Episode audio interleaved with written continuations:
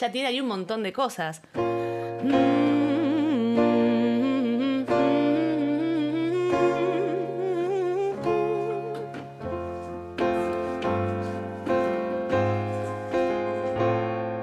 Bienvenidos a Track por Track, un espacio en donde cada mes los invitados te cuentan la historia de cómo le dieron vida a sus canciones. Qué bueno que estás en este nuevo episodio de Track por Track. Te saluda Álvaro Gargano y quiero recordarte que si te gusta este podcast y quieres apoyarlo con una pequeña contribución económica, puedes hacerlo a través del enlace en las notas de este episodio. También recuerda que compartiendo este episodio en tus redes sociales apoyarías muchísimo a este podcast.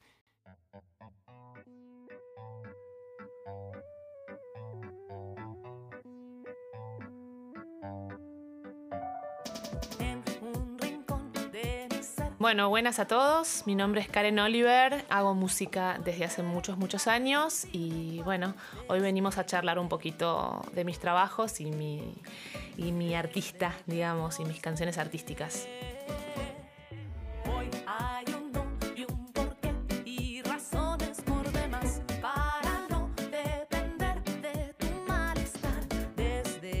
Tu reputación fue una canción que cuya idea, digamos, germinal empezó así como en una, en una improvisación. De hecho, ese tema lo hicimos con Seba. Empezó en una improvisación jugando con. ¿Viste la película Las Trillizas del Belleville? Es una película francesa. Es una película de animación y de hecho es muda, creo que se dicen cuatro palabras y es todo música hermosa. Toda esa cosa medio como ese, ese, em, medio gypsy, medio, medio mm, eh, francesito. Ah, una cosa. Vimos la película hace un montón de años y nos quedamos así como dando vueltas con esa idea y jugando con cositas. Bueno, y quedó ahí un grupcito y una melodía y una armonía y quedó metida en un cajón. Y yo creo que deben haber pasado por lo menos cinco años que agarré esa idea porque dije, esto estaba buenísimo, la llamábamos el francesito. Y la terminé. y la terminé y ahí dije, no, esto trata de esto y se terminó la lírica y se cerró todo, pero había sido así como impulsada por esto, por las trillizas de Belleville, que bueno, le recomiendo a todo el mundo ver esa película porque es preciosa. Y eventualmente nada, quedó mucho más moderno que ese sonido inicial en el que se plasmó la primera idea. Em, pero bueno, me parece que tiene esta cosa como. Tiene una producción muy moderna. De hecho, todo ese disco, este, el segundo disco, digamos, Resolver, es un disco que fue producido íntegramente en un, estudio en casa, digamos. No salimos ni siquiera a un estudio a grabar baterías, ¿sí? Sí tenemos músicos, obviamente, que, vinieron a, grabar, etc. Pero, por ejemplo, toda la, la, batería, digamos, toda la sección así más rítmica, es programación con el machine que básicamente es como una lupera moderna, ¿sí? O sea, con la caja de ritmos y los botones grandes. Pero bueno, tiene una cantidad de sonidos y en, ese momento era como, wow, el auge. Y se hizo toda la producción de las, secciones rítmicas, digamos, toda la batería, todo, todo eso se armó desde ahí. Y bueno, de hecho, yo toco el piano, obviamente, en ese tema, pero los fills de piano, que si escuchaste el tema, tiene varios fills de piano, están todos programados, o sea, está hecho a propósito programado como le metimos, digamos, lo que estaba pasando en ese momento a una canción que había estado como inspirada en una música totalmente diferente. Eh, y se terminó armando esto que digo siempre yo, de meter varias cosas en la licuadora y a ver qué pasa. Este, agarramos un par de voces mías, que las dimos vuelta, las filtramos y nos, bueno, varios procesos. Em, y entonces Seba con la, digamos, el machine, que es como una lupera, tocó ese solo que es un solo de voz, supuestamente, pero que no está todo procesado. Ese proceso es muy divertido. es muy fresca y tenía como cosas de una composición no muy moderna, pero a la vez eh, una producción muy en ese momento actual. Y es como la que es más divertida, digamos. A mí me, me genera eso esa canción, me genera como pum para arriba. Y por otro lado, tiene una lírica que es como. Yo soy muy, muy personal cuando escribo mis canciones. Normalmente son historias personales y si no son historias personales son cosas que están muy vinculadas a mí. Y me da mucha gracia porque todo el mundo piensa que es una rehistoria de amor y de desamor, así como, hey, tu reputación, plan Arjona. Y nada que ver, no es para una pareja, ni mucho menos. Pero me encanta jugar con ese imaginario. ¿Qué es lo que yo estoy poniendo en esa canción y qué es lo que el otro le llega, ¿no? Que no tiene por qué ser una historia, pero ni, ni cercana a algo que yo tenía en la cabeza. Y por eso nos divierte, nos divierte tanto esa canción, digamos, porque es como una mezcla de cosas y de estilos y bueno, salió muy divertida.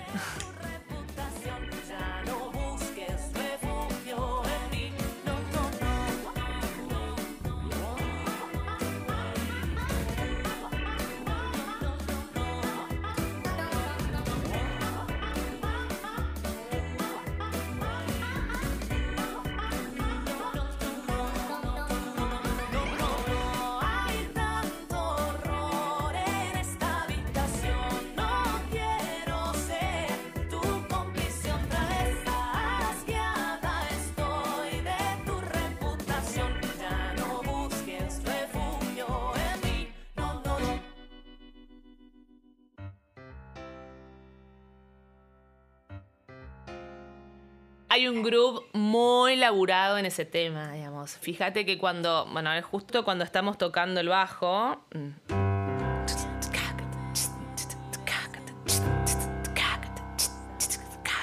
Es una subdivisión en semis y esa subdivisión está todo el tiempo jugando eh, en el hi-hat, digamos, y constantemente en una sección rítmica que nunca es igual.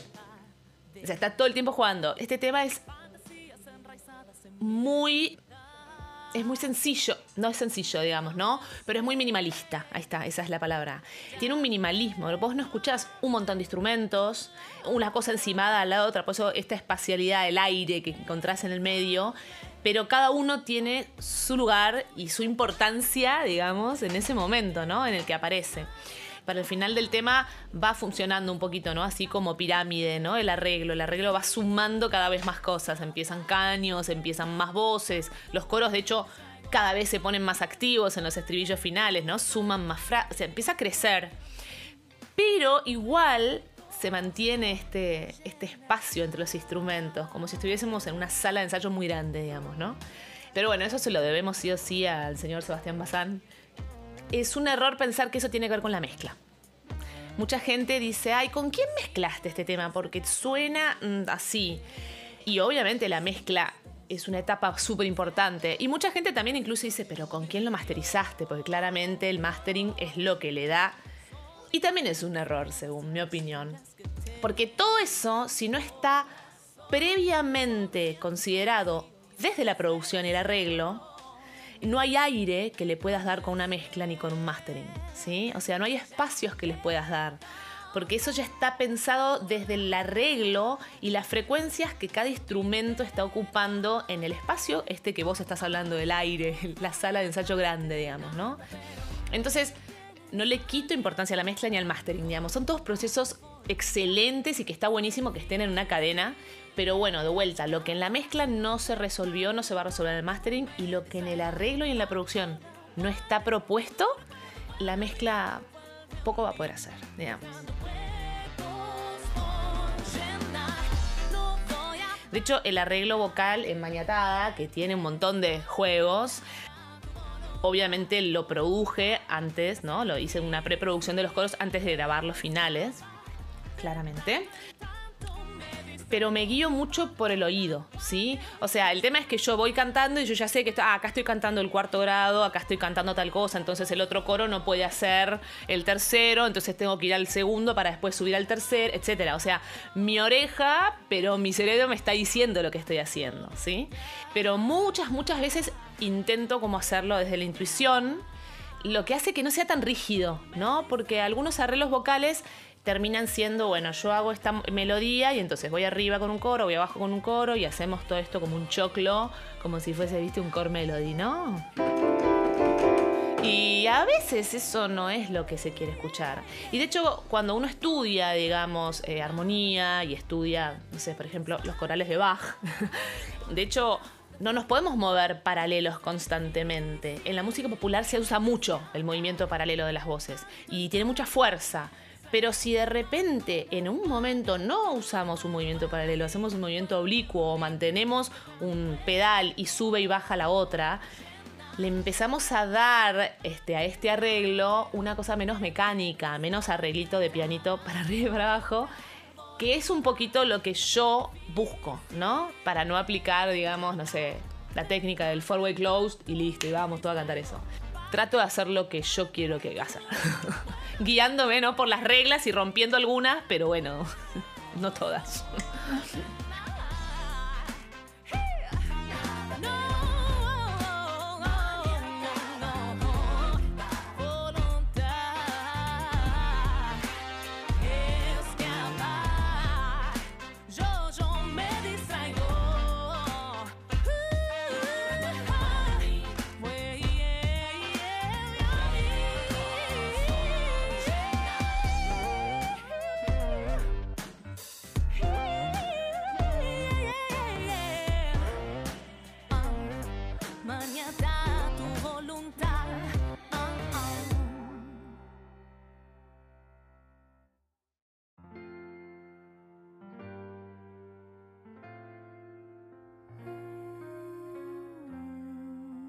Resolver es como la señora canción del álbum. Yo amo esa canción, amo esa canción porque me, me cala profundo en el corazón y en los huesos. Es una historia hiper, súper personal y digamos, también es una canción que, como decía ahí, con tu reputación, surge su primera idea en una situación, aparece una melodía en mi cabeza en una situación un poco traumática y triste y entonces estoy ordenando un placar en una situación así tipo y me sale una, una, melodía y me sale una melodía y me voy al piano y digo, bueno, esto tiene que tener, dejé el desorden en el placar, me fui al piano, esto tiene que tener una armonía porque la tengo en la cabeza y le puse estaba cuatro tonos más alto de lo que lo hice después, pero no importa. Y empecé a buscar esa melodía que es la del estribillo y después con eso es como que se me aquietó el corazón de la angustia que tenía, la escupí en eso, le puse la letra en ese momento al estribillo y dije listo y quedó en un cajón de vuelta. Y dije, hasta acá, hoy no puedo más. Loca llorando, eh, en, en una mudanza fallida, toda una situación así muy emocional. Y quedó ahí, quedó en un cajón. Y creo que lo retomé al año, recién pude vincularme de vuelta con la emoción que me había generado esa canción. Por eso te digo, es como, es como la señora canción. A diferencia de tu reputación que me mata de risa, esta fue como súper me caló en el corazón. Y entonces dije, esto es un estribillo y esto necesitamos resolverlo. Resolverlo. Y lo resolví. y ahí salió la canción. Y es una canción que es tiene mucho elemento Karen para mí. Es muy de mi dedo en el piano, es muy de mi tipo de armonías. De hecho, mira, vos sos bajista, te voy a mandar después la partitura, digamos, con los acordes, porque estoy constantemente trabajando inversiones, estoy constantemente trabajando, digamos, acordes que no podrían ser nunca, ¿entendés? O sea, por ejemplo, un do en el bajo y un si bemol menor, o sea, do y do sostenido así eso en el medio, del, medio, el medio del puente, digamos. Es re de pianista, digamos, re de el pianista que hace las inversiones y los movimientos. Y es muy mío eso, ¿entendés? O sea, buscar esas sonoridades y esos colores en las canciones, ¿no? Así como de repente después me sale hacer algo más funky, más grubero, es muy...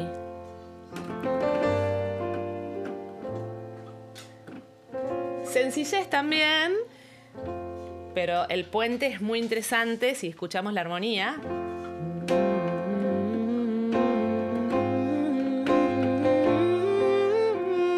¿No? Ya tiene ahí un montón de cosas.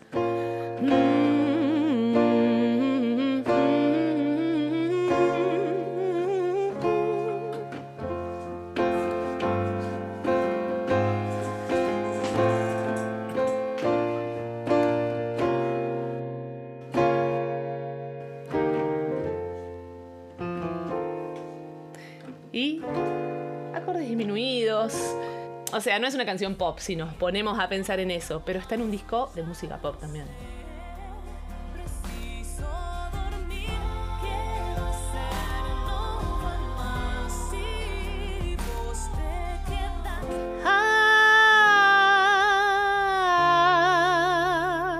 hermoso eso? Todo ese gran coral de ¡ah! Hermoso.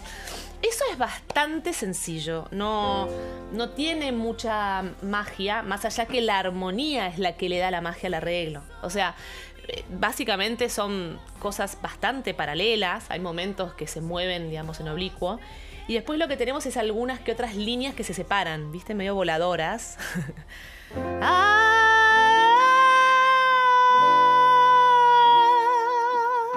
que se separan, ¿no? Y van quedando ahí en el, en el cosmos tiene que ver como con cierta fragilidad que yo necesitaba darle ese estribillo. Y obviamente algún tipo de frustración tiene ese estribillo. Digo, ¿qué va a ser? ¿Qué va a ser? No puedo fingir. No va más, ya lo sé. Preciso dormir. Estaba agotada la chica. Tenía un nivel de agotamiento emocional que no daba más. Y yo necesitaba algo que flotara. O sea, no, no lo pensé como un arreglo en una partitura yo necesitaba algo que flotara, que me acompañara como una, agua ahí que me llevaba y yo me, andaba hacia el final de la canción. Y ahí es donde te digo, que le digo, Seba, grabame un track más. No, ya está, dale, grabame un track más. Y aparecen... con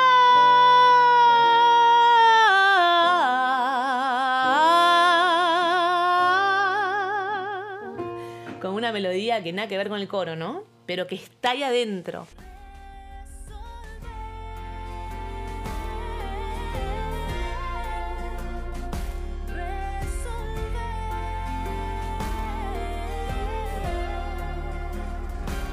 uno pasa por un proceso de estudio que está buenísimo porque te nutre y te hace entender la cabeza de otros músicos y te hace entender la lógica de la combinación de los sonidos y después está bueno hacerlo ilógico porque nadie te puede decir que está bien que pongas un do en el bajo y un do sostenido arriba, te dice, no, bemol 9, eso no puede ser.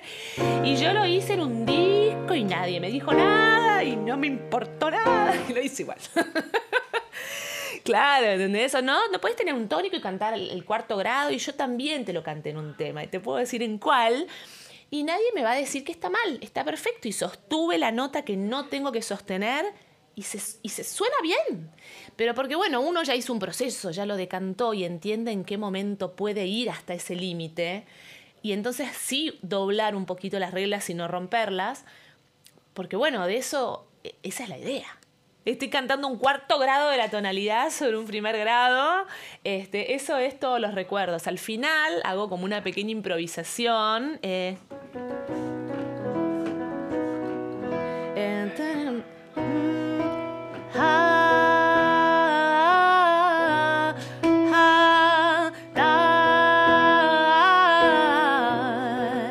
Todos los recuerdos. Es un mi sobre un Si mayor.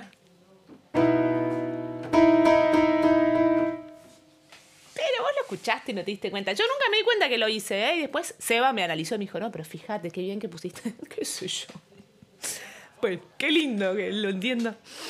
Pero bueno, pasa, ¿entendés? Y es esa nota que te genera esa tensión y te encanta y te encanta, buenísima, listo, ya está, no importa.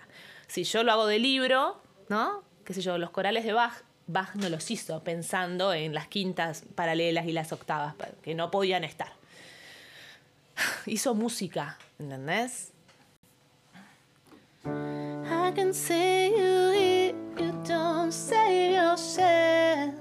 Say you say it. Cannot save you if you don't save yourself. Say you say it. I can save you if you don't save yourself. Save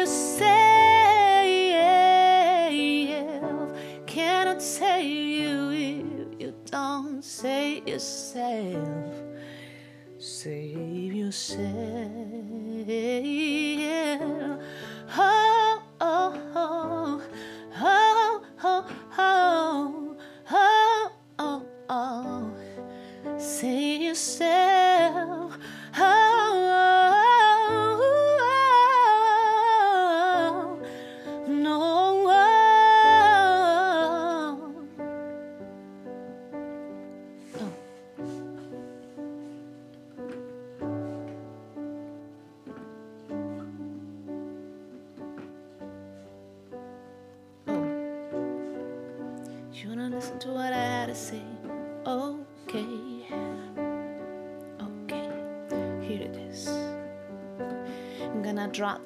For you to see the trail. I'm gonna fill your backpack with a thousand words. There's no time to feel misunderstood.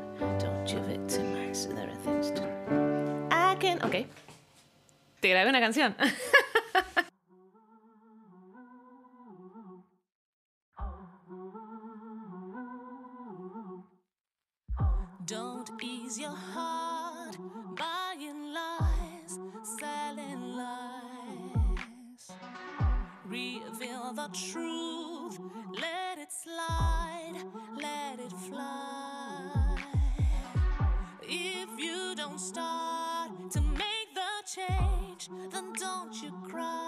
Bueno, Save Yourself también es un tema que tuvo muchas vueltas, pero no en cuanto a, la composición, ¿no? El armado de la canción, la verdad es que empezó y se terminó, pero tuvo muchas versiones en la producción. O sea, lo fuimos atacando eh, de muchas formas, ¿no? Creo que a mí me asustó un poquito que fuera tan pop y de hecho la última versión es bastante más este, oscura porque tiene una armonía muy, digamos, no quiero decir sencilla, porque tengo un montón de canciones que tienen tres acordes y están hermosas, pero era como muy...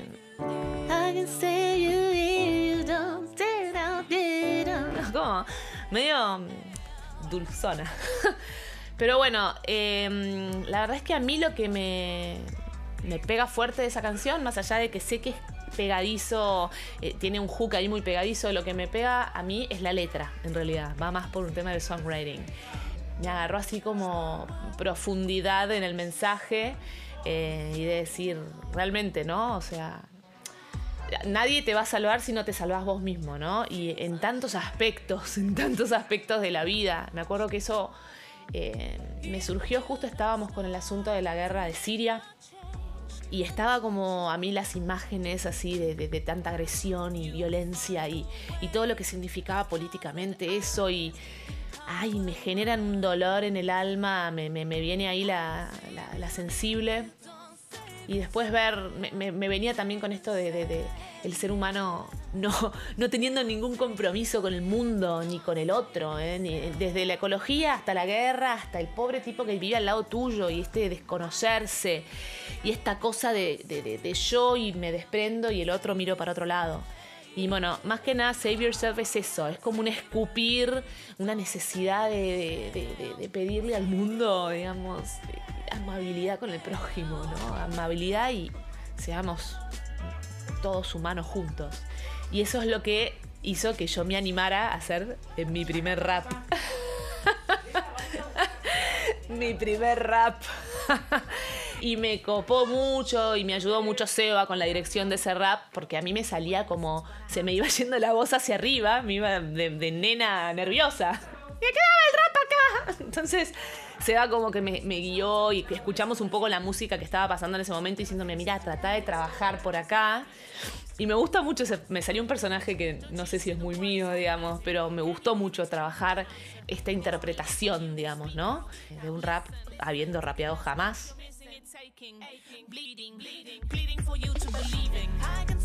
Y bueno, después la producción, eso sí ya es realmente más de Seba, porque en ese tema yo no metí tanta mano. Es más un tema, por eso después salió como Bazán, el artista. Es más un tema que él dijo, esta canción me encanta, la quiero producir, y se mandó solo, viste, a hacerla. Y después me dijo, vení, grabá. y yo fui y grabé, ¿entendés? Así que artísticamente esa es más el elemento de él. Y bueno, y eso también está todo, obviamente, súper, digamos, música más electrónica, está muy, muy producido y programado, digamos. Me encanta esa canción. Esa, esa, canción me encanta. De hecho, la toco en el piano y, y, boludeo mucho con eso por el mensaje este, que, que, yo quería dar un mensaje así como más consistente, ¿no? Menos, menos propio, menos mío mío de mi historia, sino como poder irme hacia afuera y decir, che, ¿qué está pasando acá?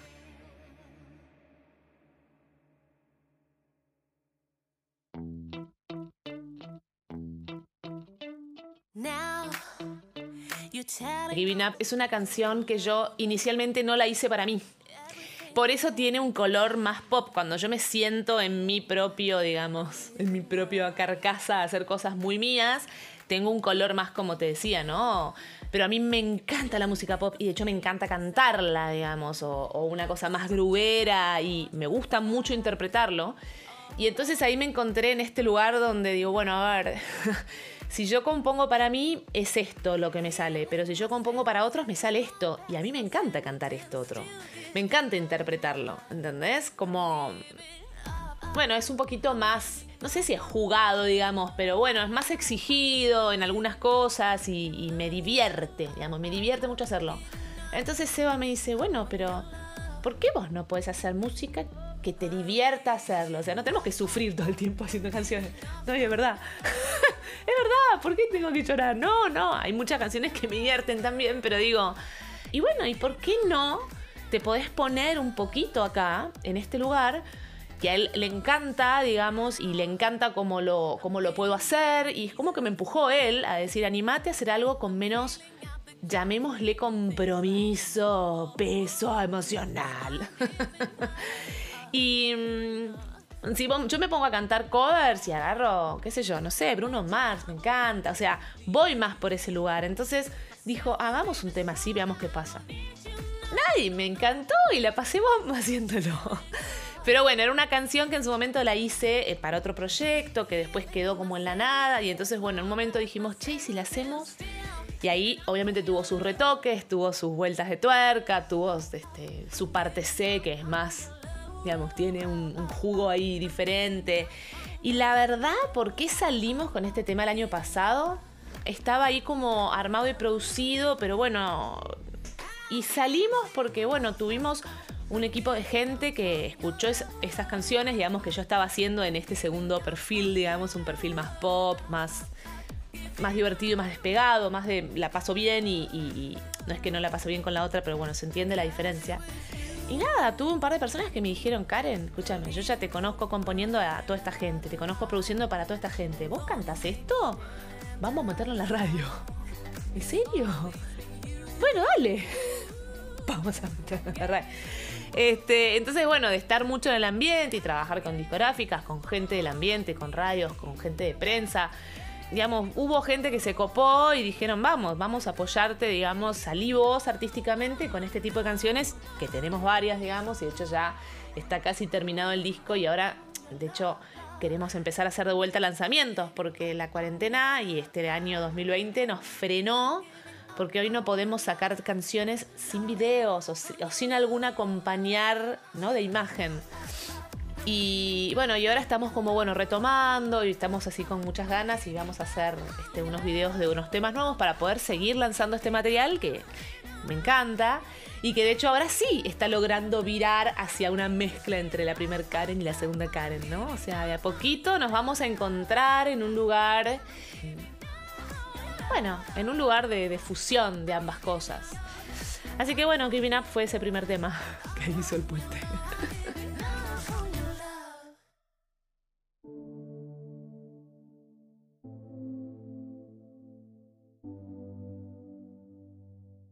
Bueno, se nos acaba tiempo, es una canción que está en, dos, en los dos idiomas, está en inglés y en castellano. En inglés la tiene, si vos te fijas en el artista Bazán, en Spotify, vas a encontrar Running Out of Time, que es esa canción. Inicialmente compuesta en castellano. En algún momento empezamos a hacer la producción y yo dije, ay, esto tiene que cantarse en inglés, porque me daba como que el color era para una canción en inglés. Cuando hice la letra en inglés, entonces decidimos grabarla y armar la versión Bazán, digamos, artista. Eh, ahí es donde estamos como empezando a fusionar estos dos elementos. Y en un momento yo dije, esta canción yo quiero tenerla en mi disco también.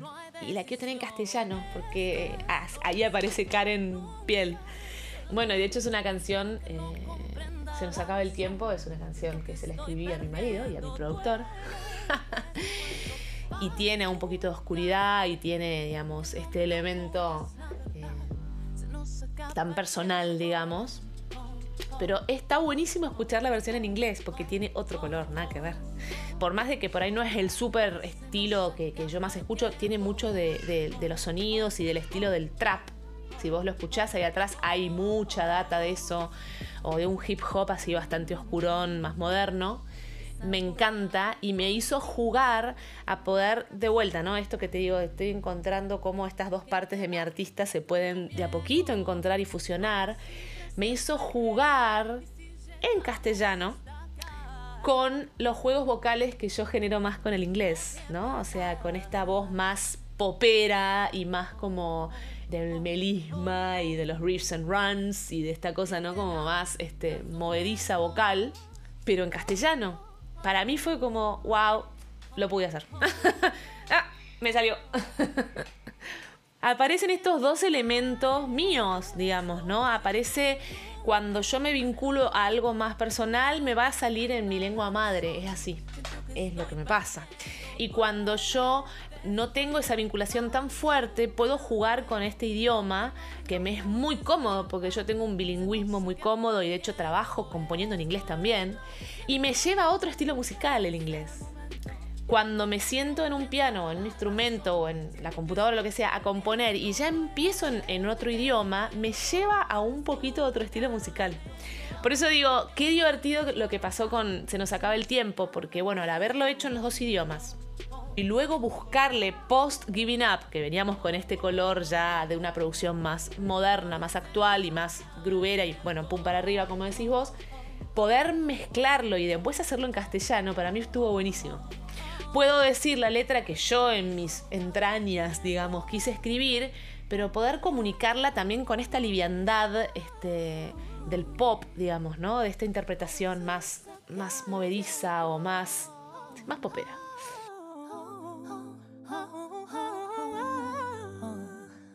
¿A dónde quiero o dónde creo que puede llegar o dónde podrá llegar?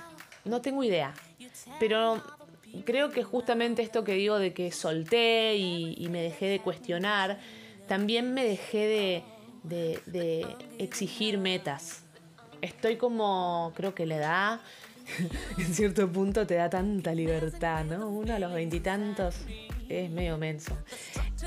No sé, y está todo bien no saberlo. Y tampoco me importa no saberlo. O sea, me encantaría poder en esta situación no puedo, no puedo decir nada porque yo tenía planeado un montón de shows para el 2020 y acá y no hicimos ninguno, ¿entendés?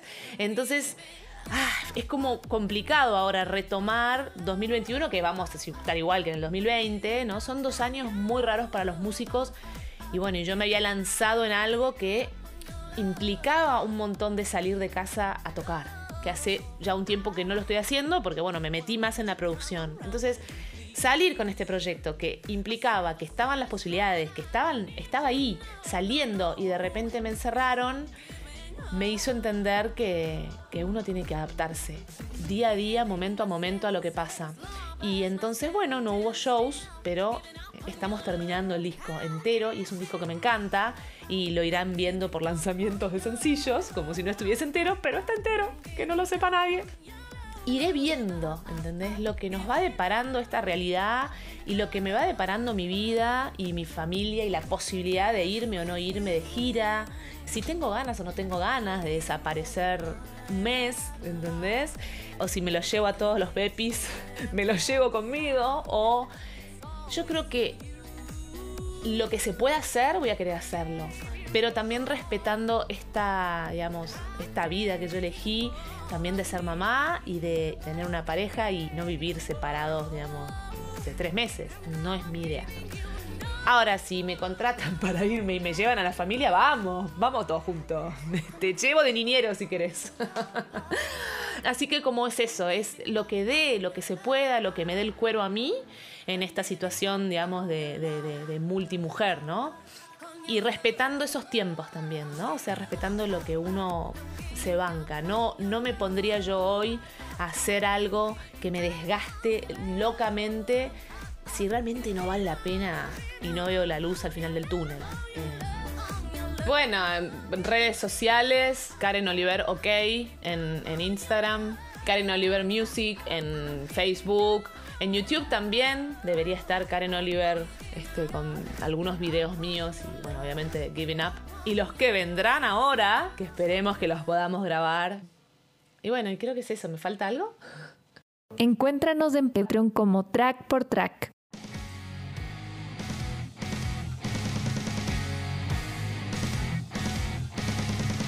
Hasta aquí este episodio de Track por Track. Y antes de despedirme, quiero darle las gracias a quienes colaboran en este podcast. Maribel Ceballos en el voiceover. Por su parte, en la musicalización, escuchaste el tema Escape en el intro. Y de fondo estás escuchando el tema Invisible, ambos de la banda Mega Neura Monji. Y la producción y el montaje estuvo a cargo de quien les habla Álvaro Gargano. Y los espero en el siguiente episodio de Track por Track.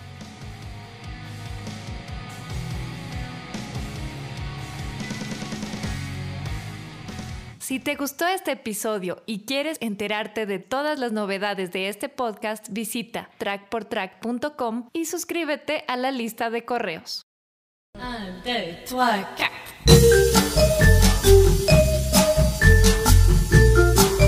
¿Qué tal muchachos? Le habla Acosta de 1, 2, 3 Sonido Podcast saludando a nuestros amigos de Track por Track.